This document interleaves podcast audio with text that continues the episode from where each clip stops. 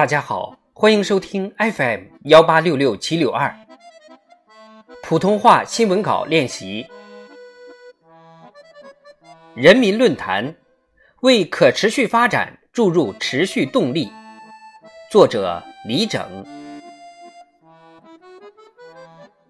五一假期后，一组数据引发广泛关注：全国国内旅游出游二点三亿人次。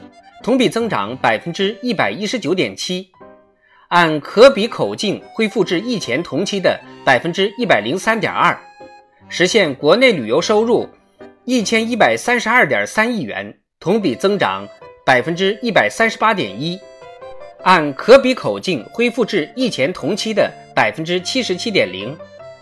火热的旅游、密集的出行、火爆的数据，展示着超大规模国内市场的韧劲。与活力。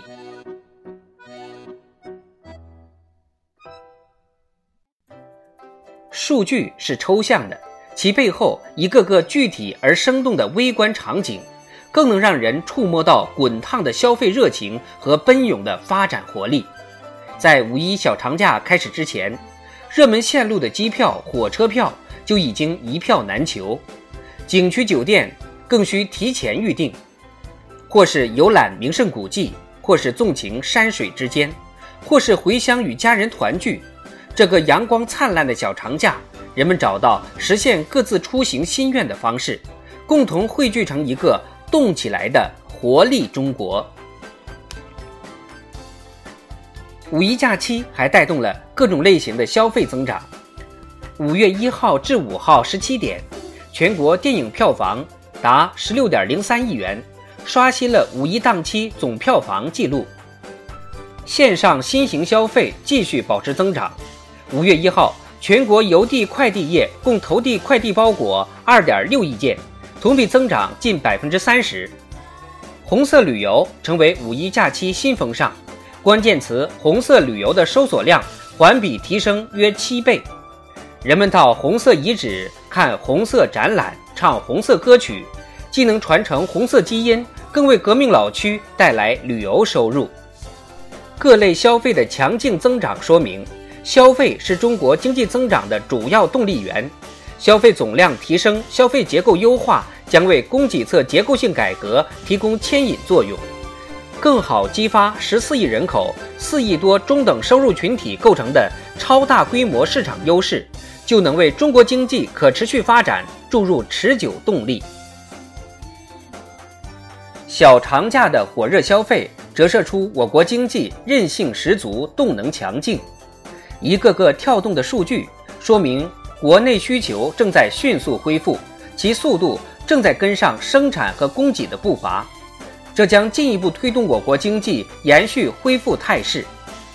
我国经济延续着一季度以来的良好发展态势，充分证明，在以习近平同志为核心的党中央坚强领导下。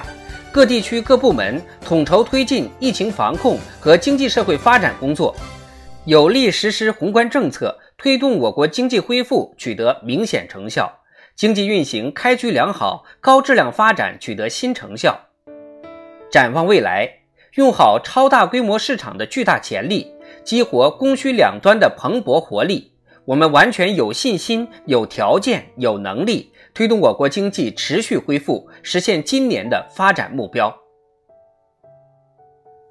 同时，由于全球疫情出现反复、外部环境发生深刻变化等因素，我们也要辩证看待经济发展形势。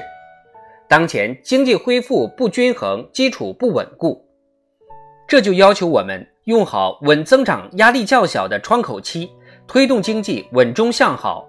凝神聚力，深化供给侧结构性改革，打通国内大循环、国内国际双循环堵点，为“十四五”时期我国经济发展提供持续动力。